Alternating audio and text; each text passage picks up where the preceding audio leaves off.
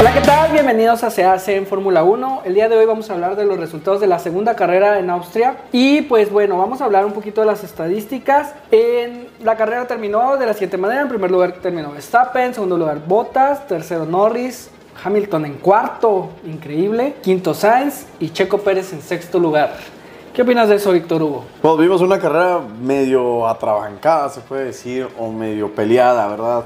Con ese eh, encuentro entre Norris y Pérez, la batalla entre Leclerc y Pérez, la batalla entre Ricciardo, Pérez, Sainz. Eh, fue una, una pelea a muerte hasta los últimos, las últimas vueltas, pero sorprendente. Hamilton, algo pasó en el carro, le echaron la culpa al carro, pero hemos visto a Hamilton ganar con tres llantas. Así que sorprendente que Hamilton haya quedado en cuarto y que Norris se haya metido en el podium. Y bueno, pues vamos a hablar un poquito de cómo quedaron estos resultados a nivel global.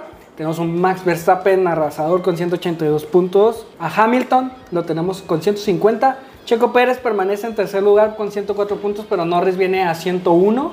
Y pues en los constructores tenemos a Red Bull con 286, a Mercedes con 242, que ya los de abajo pues no importan tanto porque van muy muy abajo. Pero hablando ya de esa carrera que nos dio estos resultados, ¿qué opinas de de esa batalla entre Norris y Pérez que se acaba de presentar en esta, en esta carrera. Bueno, yo pienso que fue error de Pérez, aunque le dieron la penalización a Norris, pero para mí fue un error de Pérez. Tienes mejor carro, tienes más velocidad, era cuestión de paciencia. Está acostumbrado a siempre andar peleando los carros, no le puedes decir a un piloto de Fórmula 1, cálmate, porque pues es es anti, es en contra de su naturaleza, la mera verdad. El, el conductor de Fórmula 1 siempre va por todo. Y aquí lo vimos, en este momento no le pagó nada a Pérez, lo hizo bajar hasta el décimo arruinó su carrera, siendo que pudo haber esperado una o dos vueltas más y lo hubiera pasado con el DRS. Así que para mí, culpa de, Pérez. Yo estoy viendo a un Lando Norris que la verdad es un fuera de serie. Desde el principio de esta temporada de, Se hace en Fórmula 1, hablábamos de él, hablábamos de que era un novato, bueno, no tan novato, pero era un corredor que estaba demostrando cosas interesantes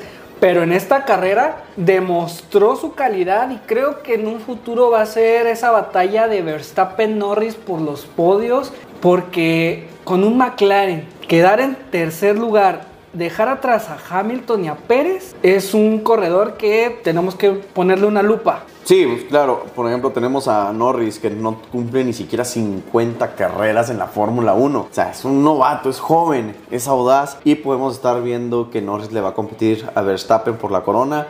Para mí, Hamilton se acabó, Mercedes, el reinado de Mercedes se acabó. Yo pienso que ahorita Hamilton va a empezar a ceder un poquito la corona y vamos a ver mejor una pelea entre los jóvenes, Verstappen, Norris, a lo mejor un Russell si sube a Mercedes, probablemente un Sainz y un Leclerc. Pérez, Pérez ya lo veo igual que Hamilton cerca del retiro, pero lo podemos ver una o dos temporadas más, igual que Hamilton peleando por esos puestos. Bottas, el mejor segundo lugar, pero no estoy muy seguro que puedas entrar en esa batalla. Se me hace que ya se le fue esa época donde él pudo haber logrado algo. Pero bueno, ni siquiera lleva, eh, lleva 47 gran premios y ha tenido 4 podios. Checo Pérez duró casi 100 carreras en poder completar 100, 11 podiums. Lando Norris va que vuela. En esta temporada nomás lleva tres podiums. Es un fuera de series, se ve joven, audaz, y un poco agresivo. Le vimos en la carrera, le echó el carro a, Pérez, pero es lo que es, es Fórmula 1, son carreras, no, no juegos de carritos chocones. Tienes que arriesgar, a veces ganas, a veces pierdes. Lo vimos también con eh, la, la, batalla de Leclerc con Pérez. Hay unos que ganan, hay unos que pierden. Y yo nomás diría, Pérez, cuídate de Norris, no te cuides de botas, porque vas a perder ese tercer lugar mundial. Esa es mi opinión. Tres puntos son nada. Tres puntos con una mala carrera de Pérez, se va a cuarto lugar. Sí. Y bueno, vamos a hablar de otro fuera de serie, Russell, un carro que no, ahorita no está dando para nada. Sales en octavo, noveno, porque tienes una quali 3 impresionante.